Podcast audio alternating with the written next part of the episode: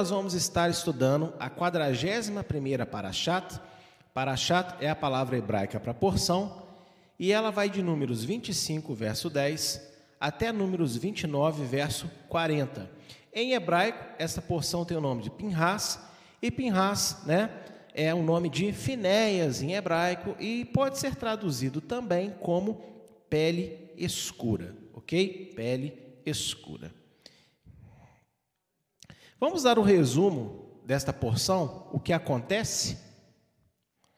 Adonai Deus recompensa Finéias por sua atitude de parar o mal em Israel, no caso de Zinri e Cosbe, com uma aliança eterna de Shalom e também com a sua descendência.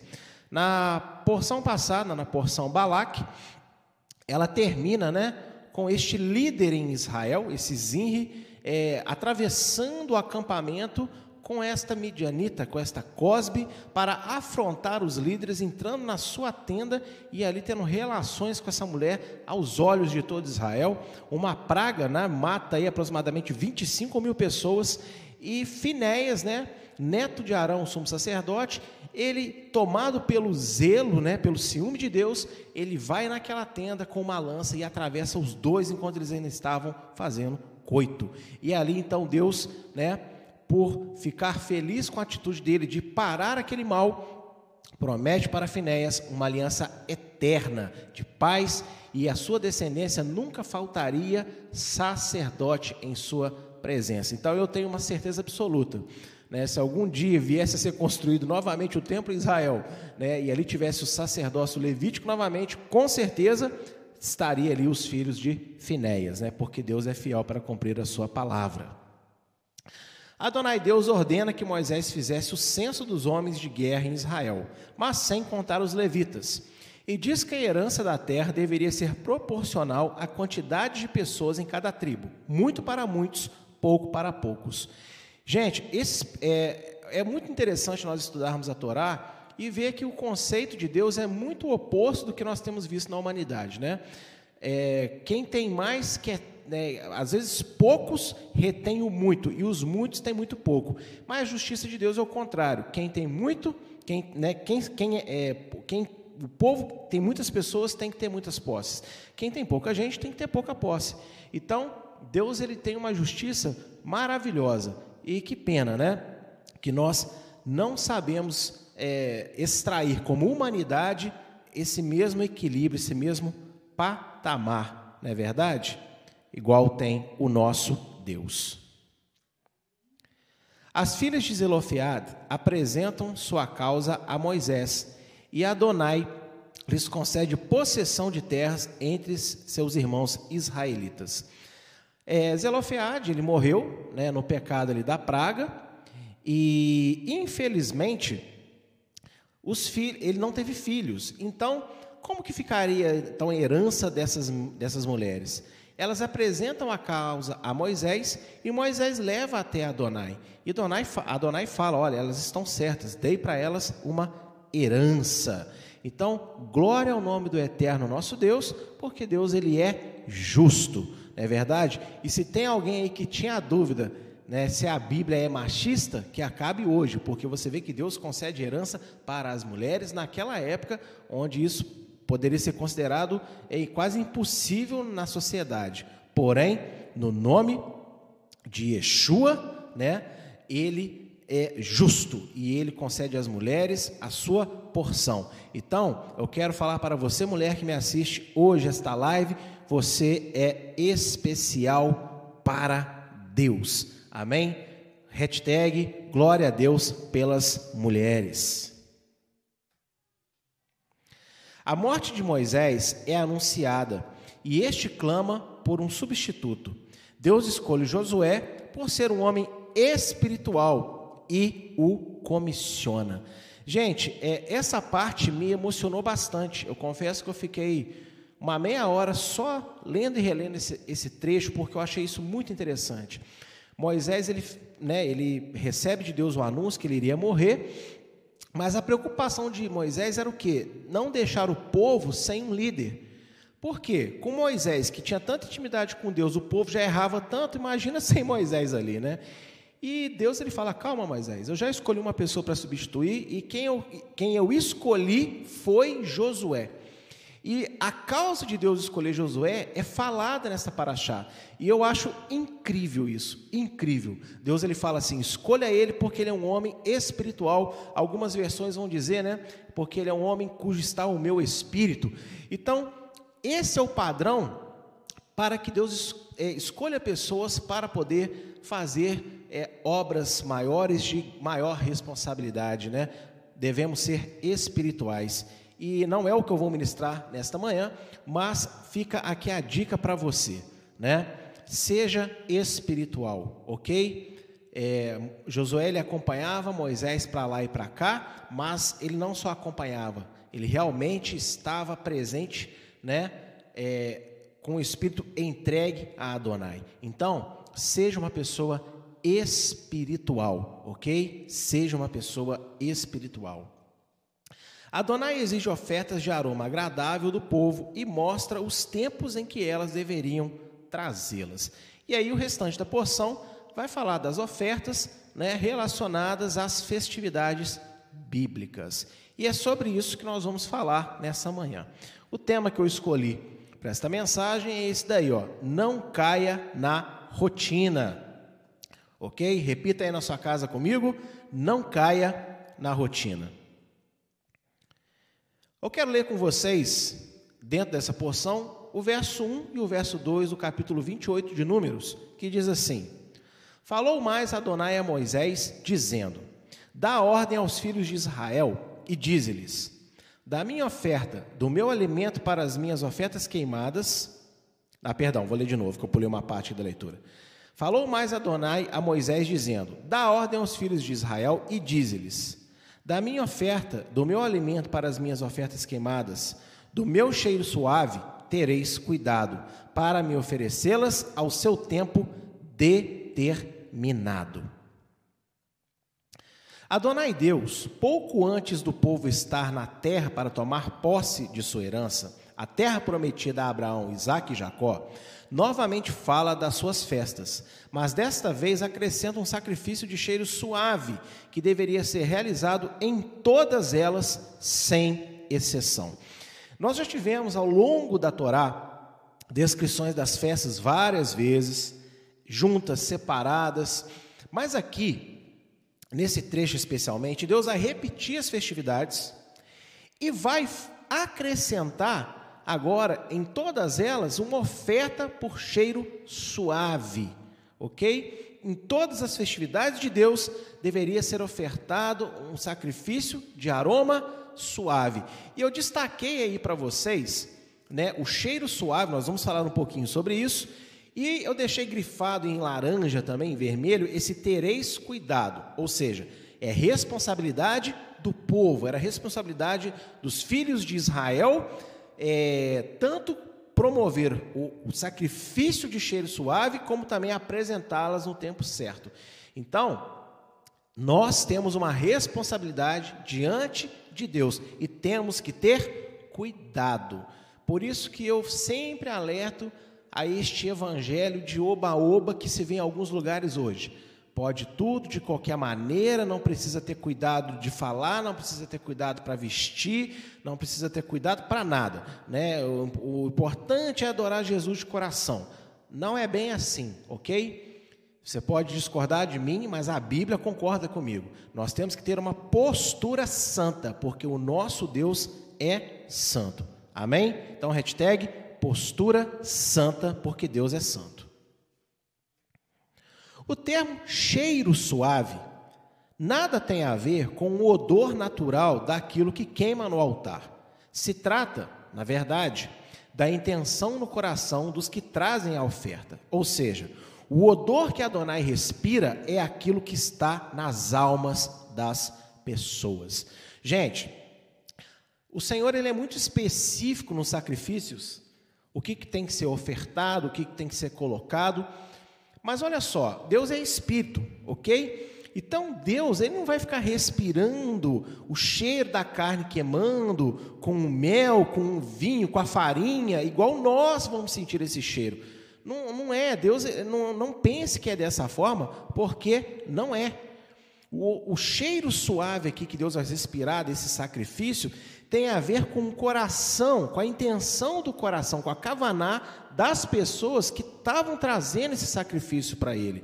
E esse cheiro suave é algo importantíssimo na nossa vida hoje, ok? Nós temos que ter o cuidado de trazer para Deus sacrifícios de cheiro suave.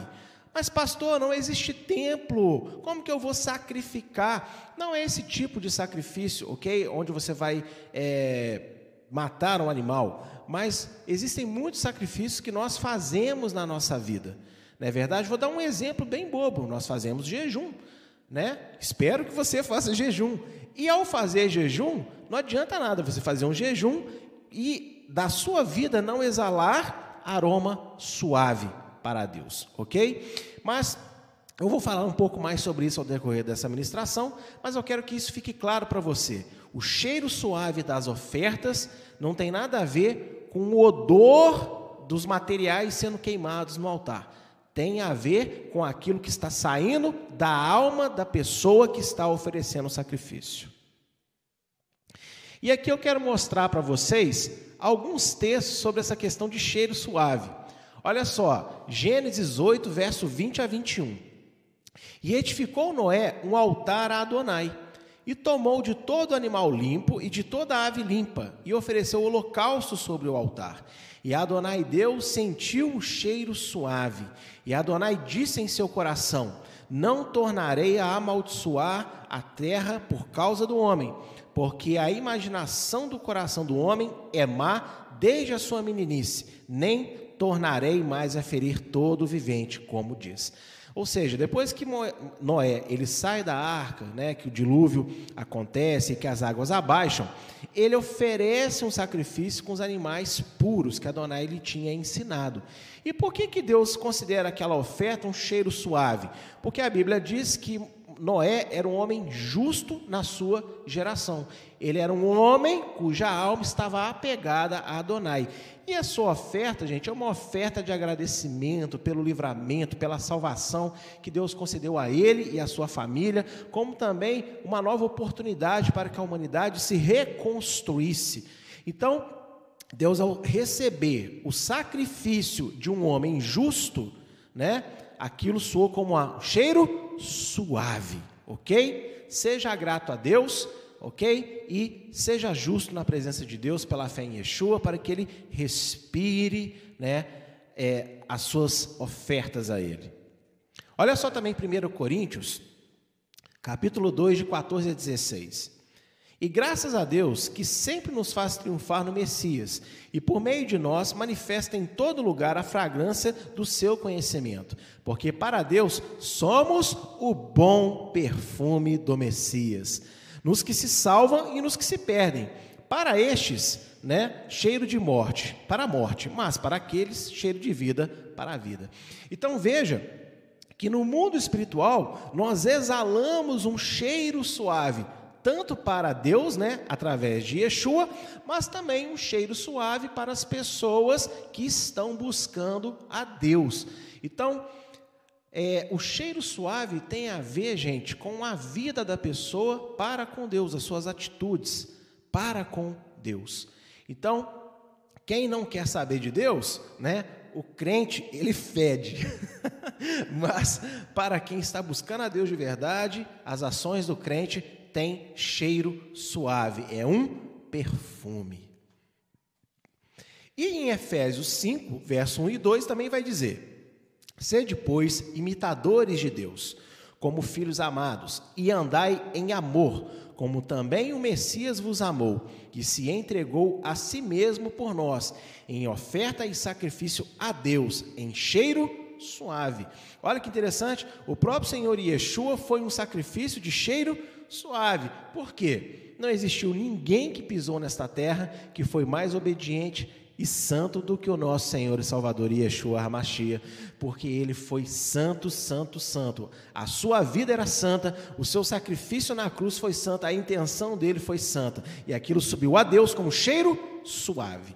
Então eu estou mostrando esses textos para você, Para te lembrar que aqui, ó, em Números 28, de 1 a 2, esse cheiro suave tem a ver então com a alma, com a intenção do coração, com a vida das pessoas. Amém? E aí eu destaquei agora para você é, este segundo, essa segundo trecho aí desse, de, dessa porção que nós lemos, oferecer, oferecerá oferecê-las ao seu tempo determinado. Ou seja, Deus ele pede então sacrifícios de aroma suave. Entendemos o que, significa o aroma suave. E eles têm que ser sacrificados no tempo certo. Amém? Não em qualquer momento, mas no tempo certo. Muitas pessoas pensam que a espontaneidade é a única forma de culto aceita por Deus e que qualquer tipo de liturgia não passa de religiosidade e falta de avivamento e entendimento da liberdade dada em Jesus. Gente, não são todas as igrejas, lógico, mas muitas igrejas hoje, elas são contra qualquer tipo de ordem no culto. Tem que ser o espontâneo. Inclusive, é, no século XVIII, XIX, surgiu um movimento, né, na Europa chamado de Quakers. Não sei se você sabe disso, né? É uma das primeiras igrejas recentes que é os tremedores, né? O culto é, iniciava e ninguém falava nada, não tinha ordem, não tinha nada, eles ficavam lá tremendo né, na presença de Deus. E tinha culto que não acontecia nada, porque Deus não inspirava ninguém, todo mundo ficava tremendo lá, sei lá quanto tempo, depois ia embora para casa. Então, existe muita gente hoje que o culto não tem um mínimo de liturgia, não tem uma repetição, não tem uma ordem, porque se tiver isso, as pessoas acham que é religiosidade, está faltando avivamento, nós somos livres em Jesus, podemos fazer o que nós quisermos, do jeito que a gente entende, do jeito que a gente quiser.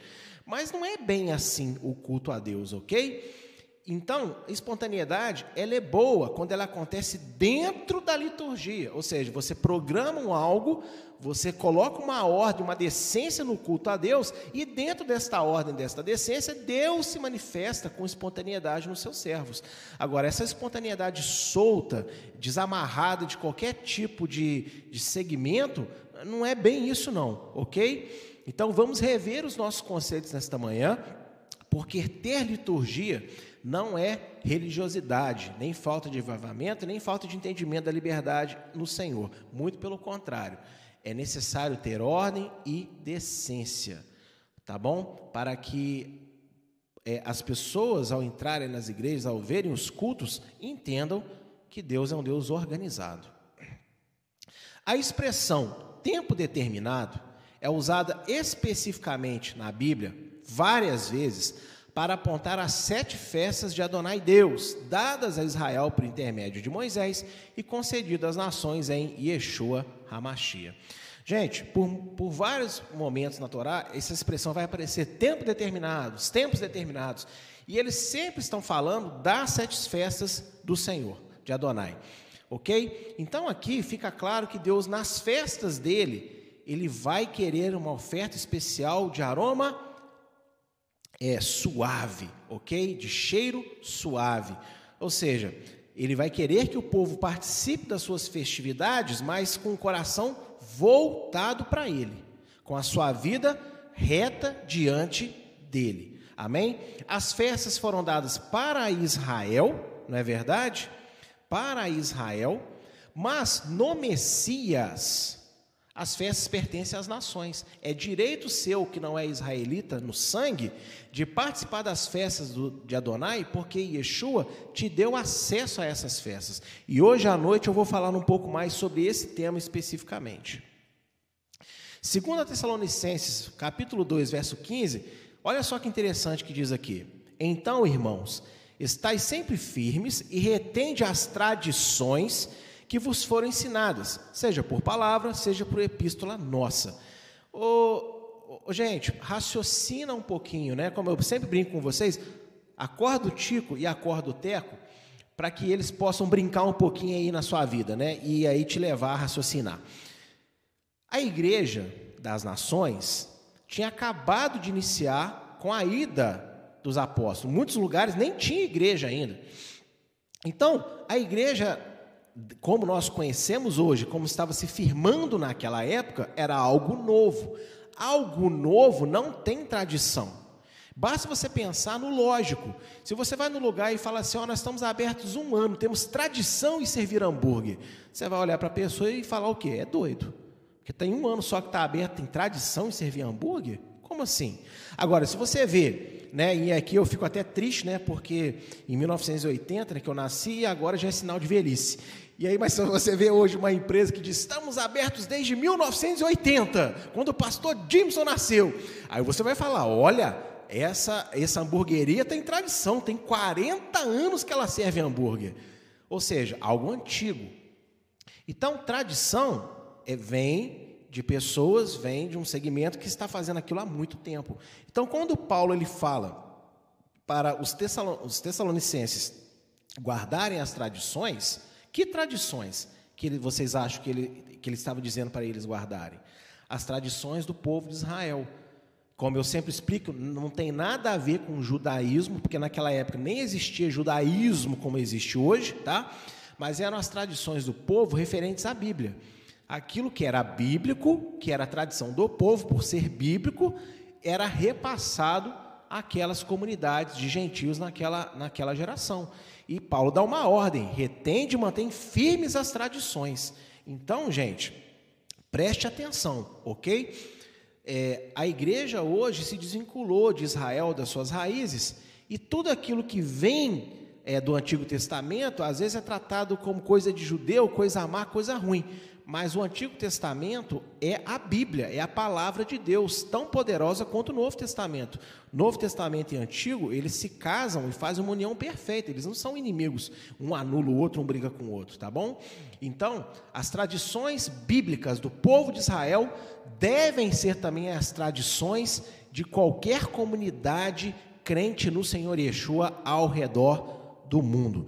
Então, eu estou dizendo isso para que você entenda que as festividades de Adonai são também as suas festividades. Hashtag, as festas de Adonai são minhas, ok? Ninguém é obrigado a fazer nada, mas se Deus te deu, então é porque é bom. Se você não faz, você deixa de ganhar, com certeza, as bênçãos que Deus reservou para aqueles que creem e se relacionam com essas festas. As festas de Adonai não são meros ritos da lei, mas memoriais ao seu nome e obra. São ocupações maravilhosas para as mentes de seus filhos. Gente, o Eterno colocou isso aqui no meu coração, e isso aqui eu fiquei um tempo analisando essa frase. Primeiro, você está acostumado, né? a ouvir que tudo aquilo que é Antigo Testamento, que é as festas dos judeus, isso é rito. E a lei ritual acabou.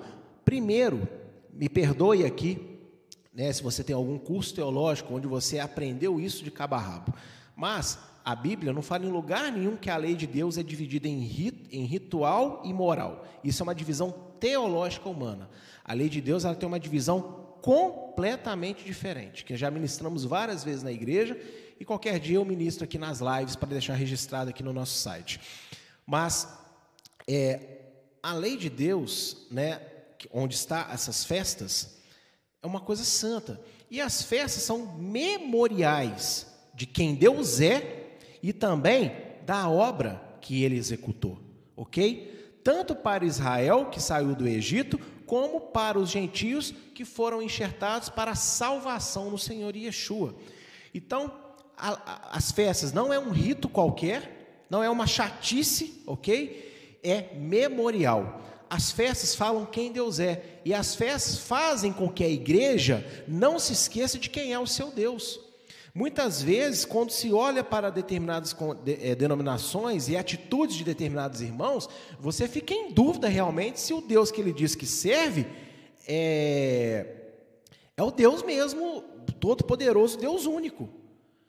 Então a, a, a festa de Adonai, ela vai relembrar para a humanidade a identidade de Deus e também a identidade do povo. Quando o povo de Israel foi liberto do Egito, o povo ganhou uma identidade.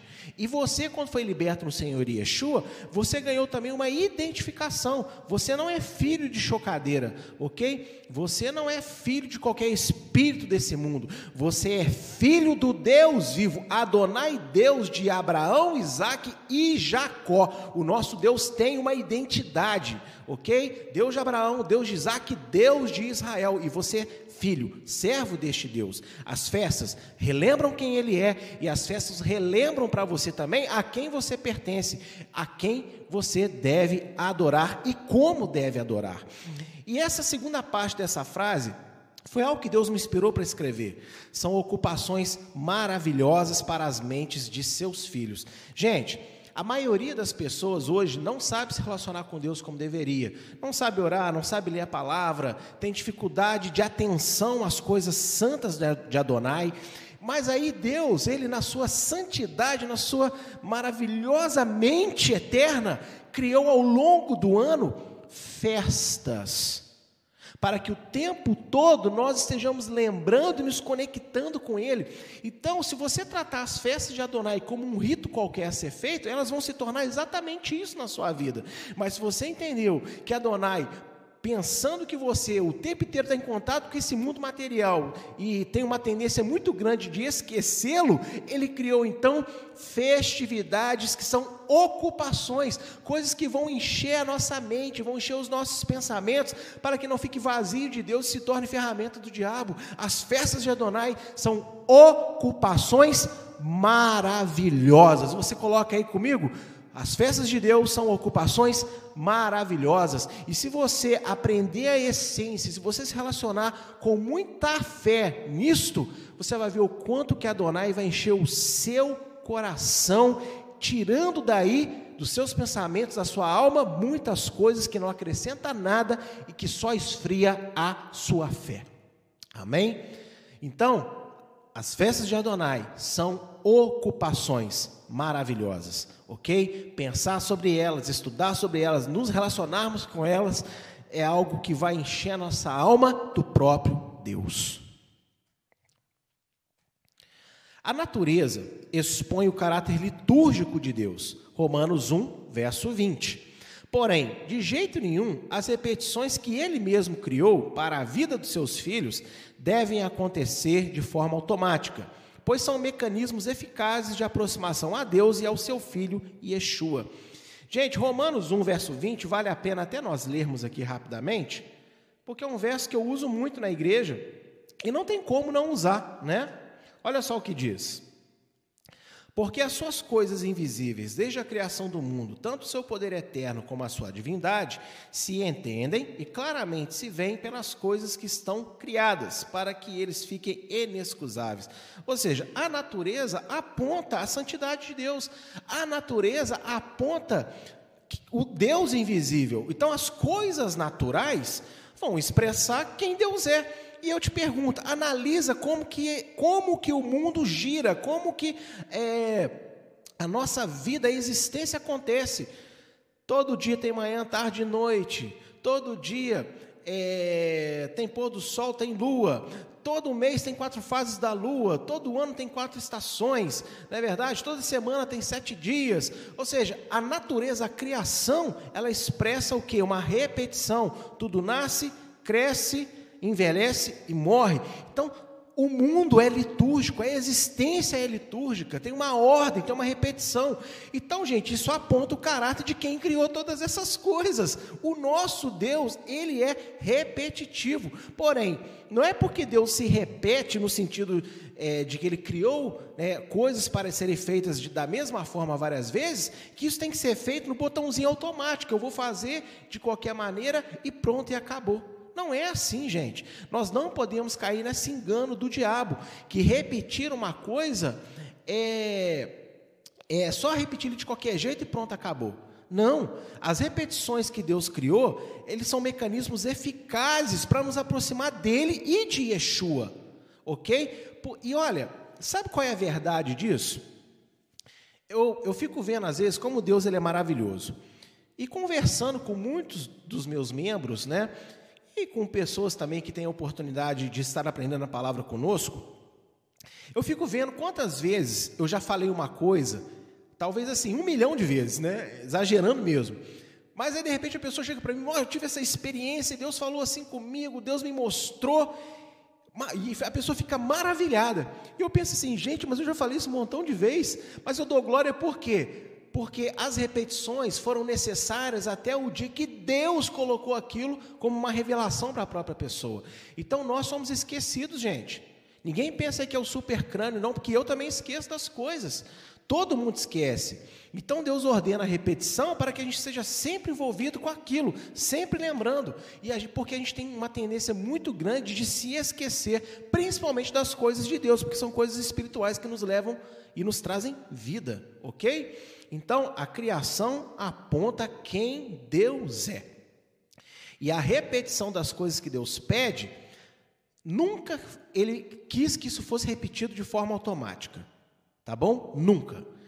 Tem pessoas que repetem de forma automática, mas esse não é o desejo de Deus. Se a pessoa repete de forma automática, é porque tem alguma coisa desencaixada na mente, no coração e provavelmente no seu relacionamento com Deus. As pessoas se envolvem com tanta intensidade em suas rotinas diárias de trabalho, relacionamento, lazer e etc., que ao fazerem as coisas de Deus, estão com suas mentes tomadas, cansadas, e a palavra mesmo que seja lida, já não sai do papel. E é assim que o pecado, tomando a oportunidade, engana as pessoas, levando-as a estarem na presença de Deus, mas sem se importarem com a santidade e com a obediência pela fé. Gente, é, no mundo existe rotina, rotina de trabalho, rotina de relacionamento com as pessoas, rotina dos nossos momentos de diversão, e tantas outras coisas. É muito rotina, rotina depressiva, rotina de, de situações ruins. Nós temos uma rotina na nossa vida.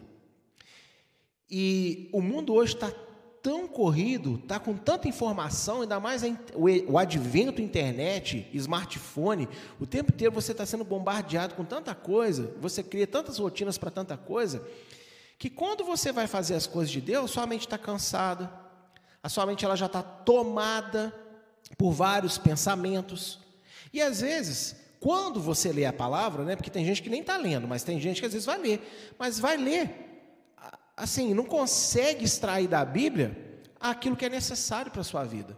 Quantas pessoas dizem que acreditam na Bíblia, até lê, mas não consegue viver o poder que a Bíblia oferece. Por quê? Porque a mente está muito apegada à rotina desse mundo, ok? E aí, o que, que tira proveito nessa hora? O pecado. Quantas pessoas estão na igreja, quantas pessoas estão cultuando a Deus com coisas erradas nas suas vidas e elas sabem que aquilo é errado, mas a rotina desse dia a dia colocou na cabeça dela o quê? Não, não tem problema, Deus é amor. Não, não tem problema. Deus não vai se importar. Não, não tem problema. É comum, todo mundo faz. Quem nunca fez? Perfeito é só Jesus. Enfim, esse tipo de desculpas que nós estamos acostumados a ouvir, e Deus mais ainda. Então, a primeira coisa, você tem que romper com a rotina desse mundo. Não é você parar de fazer as coisas desse mundo, mas é você colocar a Deus como prioridade na sua vida e aprender a descansar a sua mente e a doar a sua mente para Deus. E como que você vai aprender a fazer isso? Se relacionando com as repetições que Deus pede. Porque quando você tem uma vida solta, você adora a Deus de qualquer maneira, sem uma liturgia, você não treina a sua vida espiritual. E aí, você faz quando quer, quando dá vontade, quando você está bem. Gente, seja sincero. Quantas pessoas estão aqui na live comigo nessa manhã e se não tiver bem, não faz, não vai, não quer, não consegue, não está afim. Mas por que isso acontece? Falta de treinamento, falta de repetição. Mas olha só as outras coisas na sua vida que você está ali ó, todo dia, está ali ó, toda semana, todo mês, todo ano, a vida inteira ali, ó, repetindo aquilo. E com Deus não vai ser diferente. Você tem que começar a ter rotina com Deus, para que você vença a rotina do mundo. Porque o pecado, ele, ele é esperto, ok? O pecado, ele é bem sapequinha. E ele tira proveito da sua fraqueza, ele tira proveito do seu cansaço. E aqui vale um parênteses para a beleza do culto de Shabat pela manhã. Eu quero que você raciocine isso comigo nesse pequeno parênteses. O, o, o costume que foi criado mais recentemente, neste século, de cultuar a Deus de noite, você apresenta para Deus uma mente cansada, um corpo estressado, que durante o dia já fez um montão de coisa, e aí quando chega de noite você está todo detonado, vamos dizer assim. Agora e agora pela manhã? Salvo aqueles que talvez trabalharam na madrugada, virados e já vieram para o culto, né? mas é uma exceção, a maioria dormiu, descansou, acordou, tomou o seu café tchutchuco e está aqui agora cultuando a Deus com o corpo renovado, com a mente descansada, ou seja, dando então primícia para Deus. Se você entende esse mistério, como diz o Guilherme, este manto, coloca aí, é manto, em homenagem ao Guilherme, amém? É manto, gente, cultuar a Deus no Shabat pela manhã, olha que coisa maravilhosa. Aí depois você vai estressar no restante do dia aí o seu corpo com várias coisas, amém? Então, isso é um algo magnífico. Amém? Cultuar a Deus pela manhã. Deus é sábio, gente. Tem um mistério aí, né? Tem um mistério nisso daí. Então veja, não, você não pode ser vencido pela rotina da sua vida. OK? Você tem que vencer essa rotina. Você tem que aprender a extrair das palavras da Bíblia o poder que ela te oferece. E você tem que vencer essa dificuldade. Mas por que que acontece isso? Falta de rotina com Deus. E aí as pessoas acham que a solução é receber uma, uma oração super poderosa do pastor, da pastora, do profeta. As orações, elas têm que acontecer porque é um momento de libertação. Porém, se você não encher a casa, lembra que Yeshua ensina? Não adianta nada ele esvaziar, expulsar os demônios da casa, mas a casa não ser cheia. E o que, como você enche a sua casa? Com uma rotina diária com Deus. Os ritos, assim como a espontaneidade, se transformaram numa espécie de autojustificação, tanto para o povo judeu quanto para a igreja, onde para agradar a Deus basta realizá-los. Mas Deus, mesmo amando os seus tempos determinados, quer que eles sejam realizados por gratidão e com espírito de arrependimento, fé e obediência.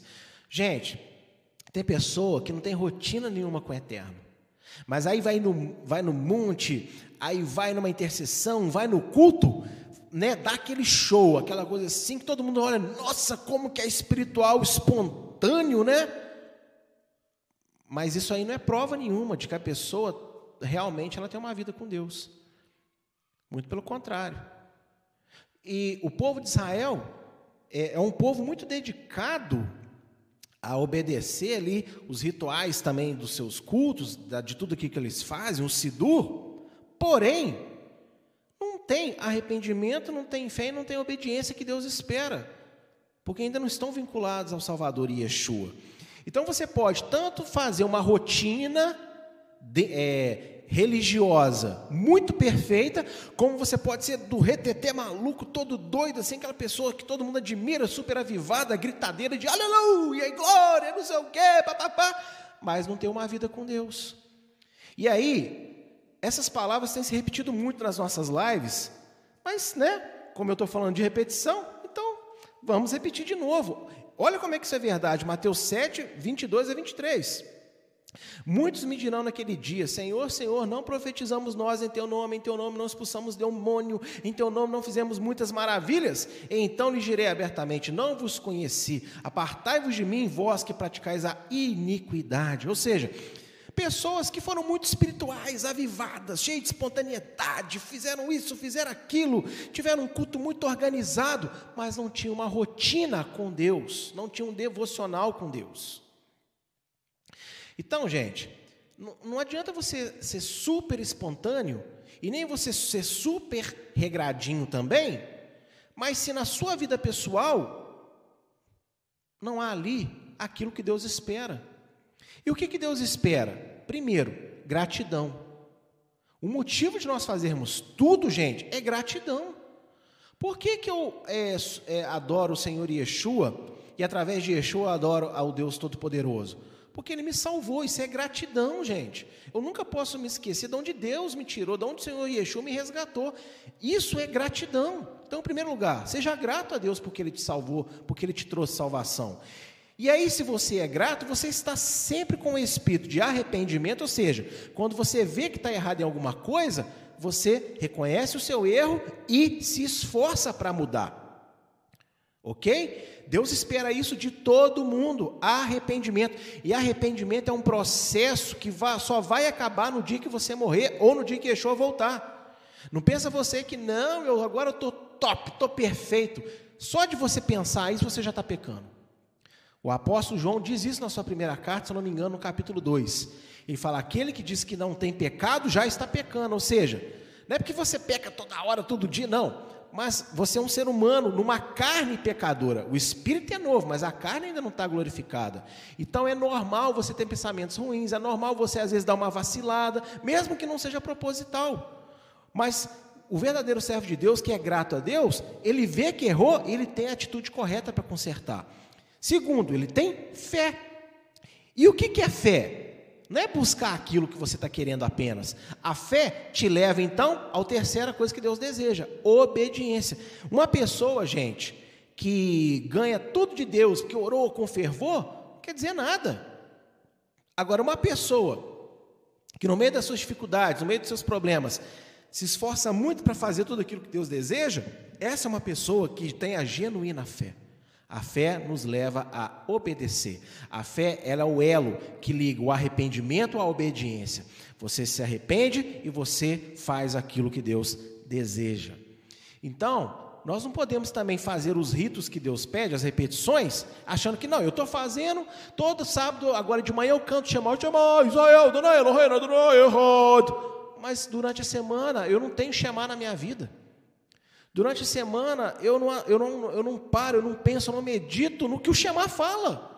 Aí adianta eu só cantar ele no sábado pela manhã? E também não adianta eu achar que eu sou o rei da espontaneidade, né? Que eu, né, eu sou todo tal. Mas eu também não tenho o quê? Rotina com Deus. Não pode ser assim, gente. Olha só o que diz Isaías 1, de verso 12 ao 16. Não continueis a trazer ofertas vãs. O incenso é para mim abominação, e as luas novas, e os sábados, e a convenção das assembleias. Não posso suportar iniquidade, nem mesmo a reunião solene. As vossas luas novas e as vossas solenidades, a minha alma as odeia. Já me são pesadas, já estou cansado de as sofrer. Por isso, quando estender as vossas mãos, escondo de vós os meus olhos, e ainda que multipliqueis as vossas orações, não as ouvirei, porque as vossas mãos estão cheias de sangue. Lavai-vos, purificai-vos, tirai a maldade dos vossos atos diante dos meus olhos, cessai de fazer o mal. Ou seja, Deus aqui está criticando o povo, porque o povo está fazendo tudo que ele pediu. E ó, estava fazendo certinho, porém, estava fazendo como? Sem cheiro suave. Lembra do cheiro suave? Sem cheiro suave. Ou seja, as pessoas estavam enganadas pelos seus pecados. Estavam ali numa rotina religiosa, mas no seu dia a dia não tinha obediência, não tinha arrependimento, não tinha fé. Então essas coisas que o próprio Deus pediu passou a ser odi odiosa para ele. Porque Deus ele quer tudo, ele quer as ações unidas a verdadeiras intenções. Não adianta só ter intenção sem ação. Não adianta ter ação sem intenção correta. Tem que andar junto a essas coisas. Quando você faz é, as coisas para Deus, você está lá, aleluia, e tal, e é avivado no culto, não sei o quê. Mas você não tem uma vida de obediência, uma vida de santidade, a verdade é que você está pecando. E você pode não estar pecando pecados mais sérios como o assassinato, né? Mas, mas, você está pecando por estar afastado de Deus. E eu te garanto que existe muita coisa ruim entrando no seu coração, na sua mente. E você gastar horas dos seus dias planejando mal, pensando mal, question... gente, ser sincero, quantos de vocês às vezes não se pega questionando as coisas de Deus? E por que, que você está questionando a Deus? Porque você não está tendo uma rotina com Ele, então a sua mente não está produzindo pensamentos de Cristo na sua mente. Olha também Jeremias 6, de 19 a 20.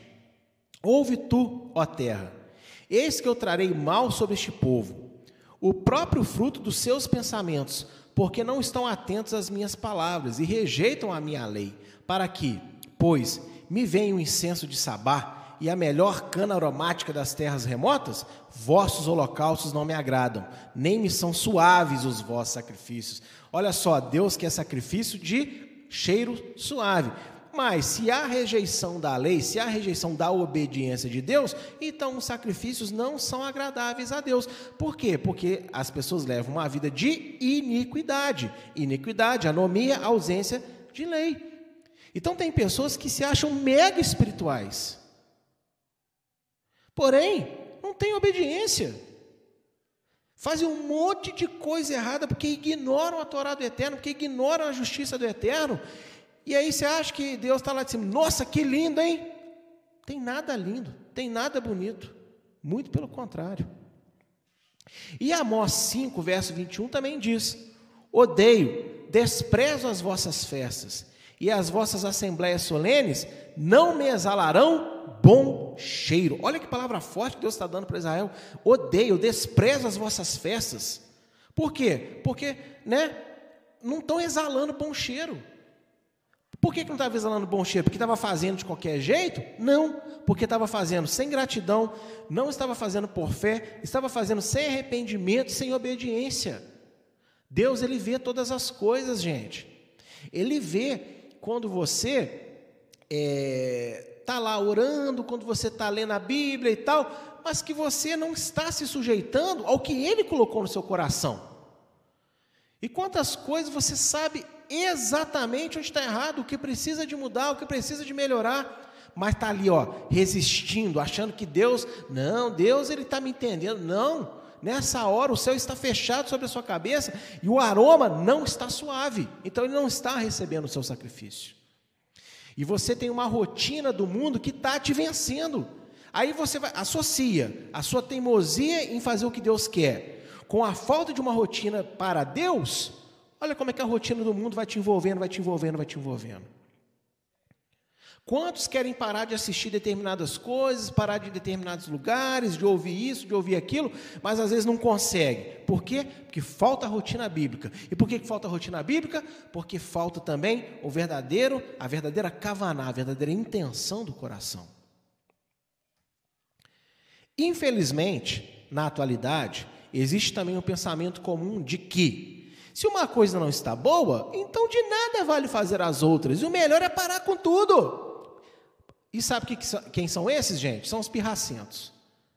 Aí, como eu estou falando essas coisas, ah, tá vendo? Então é melhor não fazer nada. Vou até sair da live, não vou na igreja mais, não vou mais fazer isso, né? Isso é pensamento de pirraça. Aí você está entrando num nível de afronta. Cuidado. Olha só o que eu quero dizer com isso. Porém, a advertência de Adonai nos textos de Jeremias, Isaías e Amós é para que as pessoas abandonassem os seus pecados e se apegassem à obediência e à fé, pois assim todas as demais coisas que já estão sendo feitas seriam santificadas e aceitas. Ou seja, quando Deus ele alerta lá em Isaías, em Jeremias e Amós, os textos que eu mostrei, você está achando que Deus está falando para o povo assim, gente, eu não quero mais que vocês façam as coisas, para de fazer tudo. Ué, você acha que é isso que Deus está dizendo? Não, Deus está dizendo o seguinte, ó, isso que vocês estão fazendo não está me cheirando bem, isso não está tendo o valor que precisa ter. Então, corrijam as suas vidas para que essas coisas possam me agradar. Deus não quer que você pare, Deus quer que você pare, não as coisas que boas que ele, da palavra que você faz. Deus quer que você pare é com o pecado, com a sua teimosia, onde você está onde você está errando. Deus quer que as coisas continuem, mas elas continuem de forma completa. Infelizmente, eu quero falar para você, as pessoas que pensam assim, ah, então eu vou parar com tudo, porque já que eu estou fazendo isso não presta para nada. Isso é demônio, e você precisa de repreender esse demônio na sua mente, no seu coração, na sua vida. Não tem outra palavra para te dar nessa manhã. Isso é capeta.com que fica aí soprando na sua vida espírito de rebeldia. Ah, então já que é assim, também não vou fazer nada. Gente, nessa hora, cuidado, porque a porta larga do inferno está aberta e você está mergulhando de cabeça. Sai fora desse pensamento, sai fora desse mal, rejeita isso na autoridade do nome de Yeshua, porque Deus está te exortando, não é para você parar as coisas boas que você faz, é para você consertar as ruins que ainda estão fora do lugar. Entenda como Deus trabalha, entenda quem Deus é. E olha aqui Mateus 23, 23, que eu já tinha citado aqui hoje. Ai de vós, escribas e fariseus hipócritas, pois que dizimais a hortelão entre o cominho, ou seja, vocês dão dízimo das pequenas coisas, mas desprezam o importante da lei, o juízo, a misericórdia e a fé. Deveis, porém, fazer essas coisas e não omitir aquelas. Ou seja, o que, que Yeshua está dizendo? Ó, vocês são hipócritas. Vocês fazem é, pequenos detalhes, tudo ali, ó, mas ignoram o principal. Agora, olha só, Yeshua não diz assim, parem de fazer essas coisas e só voltem a fazer elas quando vocês fizerem as outras. Não. Olha a palavra dele. Façam essas coisas, mas não se esqueçam das outras. Ou seja, continue dando dízimo das mínimas coisas, porque isso é importante, isso é bom. Mas não, não deixe de fazer as que eu estou te ensinando agora, né? Misericórdia, juízo e fé. Então a palavra de Deus, a exortação de Deus nunca é desanimar você para que você pare o que você está fazendo de certo. A exortação de Deus, ela vem para que você continue fazendo o que já está certo, mas traga junto o que está faltando. Lembra do jovem rico? Senhor, o que, eu devo fazer para perder a vida eterna? Ah, você já conhece os mandamentos? Ele responde: Conheço. Ele cita os seis mandamentos da Torá, tirando os quatro primeiros. Ó, eu honro meu pai e minha mãe, eu não roubo, eu não mato, eu não adultero, eu não, tenho, eu não cobiço e não invento é, mal contra ninguém.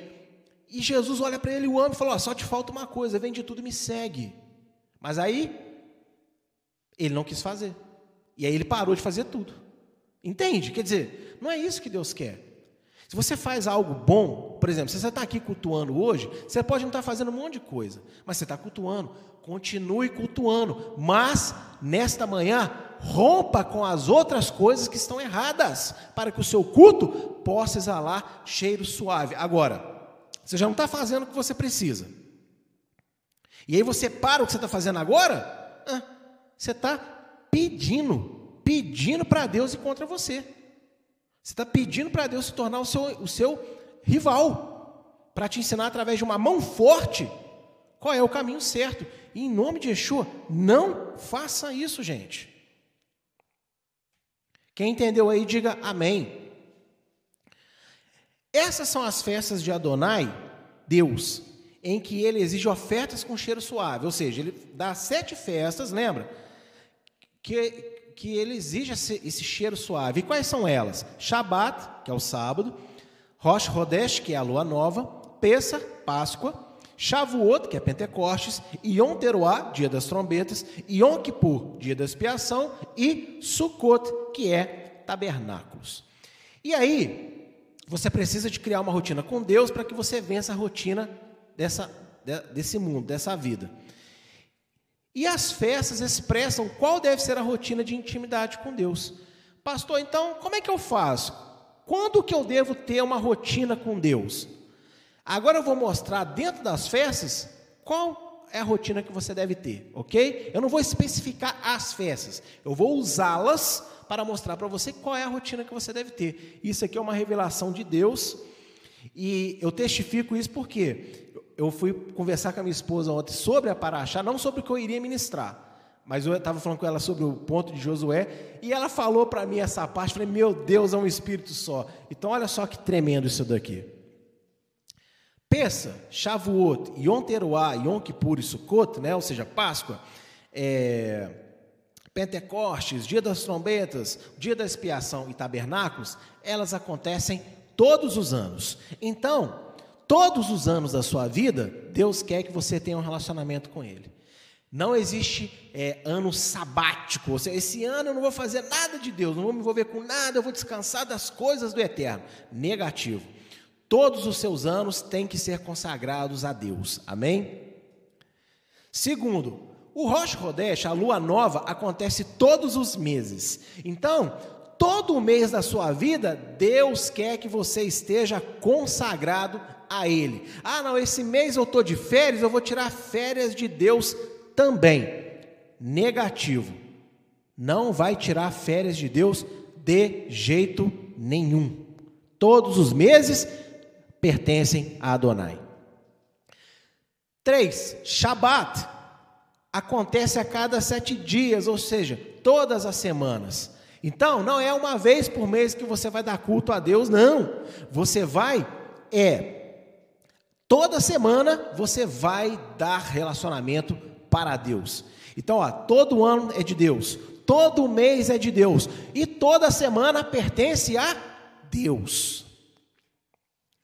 4. Peça e Sucote, todos os dias. São duas festas onde você cultua a Deus, tem adoração a Deus, tem envolvimento com Deus durante uma semana inteira. Então, ó, o seu ano pertence a Deus, o seu mês pertence a Deus, a sua semana pertence a Deus, o seu dia pertence a Deus. Ou seja, todo dia é dia de adorar a Adonai Deus e ao seu filho Yeshua com oração, louvor, leitura da palavra e obediência. Vença a rotina da sua vida, abrace a rotina da fé e seja fortalecido, fortalecida no poder do Espírito Santo. Qual dia que eu posso ficar sem adorar a Deus? Dia nenhum. Porque as festas falam isso. Páscoa e tabernáculos nos mostram que todos os dias é dia de adorar ao Senhor. Shabat nos mostra que toda semana devemos adorar ao Senhor. Rosh Hodesh mostra que todos os meses pertencem a Deus. E as outras demais festas, todos os anos pertencem a Deus. Então, quais são os dias que você precisa de ter rotina com Deus? Todo dia. Ah, mas eu vou viajar para a praia, eu vou viajar para tal lugar, eu vou ter um tempinho para mim. Negativo. Ali você também precisa de ter o seu tempo para Deus, mesmo no seu passeio romântico, né? Mesmo aí na sua fugidinha aí para um sítio, para sei lá onde você gosta de ir. Todos os dias é dia de adorar a Adonai com cheiro suave, aroma suave. Então, todos os dias, Deus quer sentir da sua alma uma vida entregue a Ele. Então, Deus ele tem festa todo dia para a sua vida, ok? As festas de Deus apontam a rotina que nós devemos ter. E você pode falar para mim que está cansado, você pode falar para mim que está isso, que está aquilo, ok? Eu, eu te entendo. Deus também te entende. Mas isso não santifica a sua falta de rotina. A desculpa pode ser justa para você, para mim, para Deus não é. Porque se você está vivo hoje, você só está vivo porque Ele está soprando aí agora, ó. fôlego de vida. Então, se você não consegue ficar vivo sem Deus, como é que você então vai passar um dia inteiro sem falar com Deus, sem louvar a Deus, sem glorificar a Deus, sem estudar a palavra de Deus? Você pode ter dias que você vai ler pouco, orar menos, mas você não pode passar nenhum dia da sua vida sem se apegar a Deus, porque presta atenção: um dia vira dois, dois dias viram sete dias, sete dias vira uma, um mês, um mês vira um ano. E eu não quero que ninguém fale aqui no chat, não. Mas quantos talvez já tem anos, meses, semanas e dias que não tem uma rotina realmente de oração e de leitura da palavra diante de Deus? E nessa manhã, através dessa palavra, Deus está te chamando de volta. Deus não quer que você pare de fazer o que você já estava fazendo. Você podia não estar fazendo todo o restante. Continue fazendo o que você está fazendo, mas traga junto essas coisas. Por quê? Porque senão você vai achar que só por estar fazendo isso, esse pouquinho aqui, que está tudo ok. Não, não está. Isso é bom, deve continuar, mas tem que trazer junto a rotina diária com Adonai. E você vai ver como que a rotina do mundo vai passar a estar insignificante na sua alma, na sua vida. Como que as demais coisas que às vezes te são tão pesadas e, e te vencem com tanta facilidade, vão perder o poder sobre você, no nome de Yeshua, o nosso Messias. Eu profetizo sobre você nesta manhã, que você vai conseguir ter uma rotina diária com Deus a partir de agora. Você vai conseguir se envolver com Deus todos os dias, com louvor, com oração, com leitura da palavra, com arrependimento, com obediência. E você vai vencer todas as coisas que te derrotam. Em nome do Senhor Yeshua, receba aí na sua casa nessa manhã essa palavra. Receba essa profecia que eu estou falando pela minha fé. E aí, eu quero terminar com este texto aqui, ó, simples, maravilhoso. Salmo 27, a parte A do versículo 4. Uma coisa pedi a Adonai e a buscarei, que possa morar na casa de Adonai todos os dias da minha vida. Olha como o salmista Davi, aleluia! Olha como o salmista Davi, um homem segundo o coração de Deus, entendeu perfeitamente isso. Eu quero habitar na tua casa, Adonai, todos os dias. E aí, meu irmão, você tem a esperança, você tem o desejo de morar com o eterno para todo sempre. Mas como que você vai morar com Deus todos os dias para sempre, se aqui hoje você o ignora muitas vezes e muitos dias? Amém? Não faça isso. Crie a sua rotina de fé e vença a rotina deste mundo.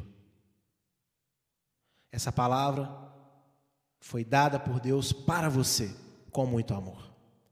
Não caia na rotina. Se apegue às coisas maravilhosas que Deus criou para te aproximar dele. E você vai ver o quanto que a sua vida vai mudar. Amém? Que você seja abençoado e que Deus te dê força para mudar o que é necessário. No nome de Yeshua, amém e amém. Essa então foi a palavra desta manhã, ok? Aleluia. É, aqui no finalzinho aqui eu vi o pastor Diogo escrevendo uma coisa e é verdade. Deus deu um projeto para minha esposa para ajudar as pessoas a retomarem o seu devocional com Deus. E aquelas pessoas que têm feito de verdade, de coração, ok? Não numa repetição religiosa, mas feito verdadeiramente, tem sentido a diferença. Então, em nome de Yeshua, ela está aqui, ela está disponível, procure ela. Eu não vou mandar falar, ah, não, manda para todo mundo, negativo. Você tem que começar a vencer na sua rotina mundana, você procurando. A mulher com fluxo de sangue, ela não esperou Yeshua passar na porta da casa dela. Aleluia! Ela foi até onde ele estava. Ela se espremeu no meio da multidão e tocou na tzit dele. Então, saia do seu comodismo, saia do seu sangramento espiritual nessa manhã, se movimente e toque, ok? Toque na orla do Senhor e deixe com que ele mude a sua vida.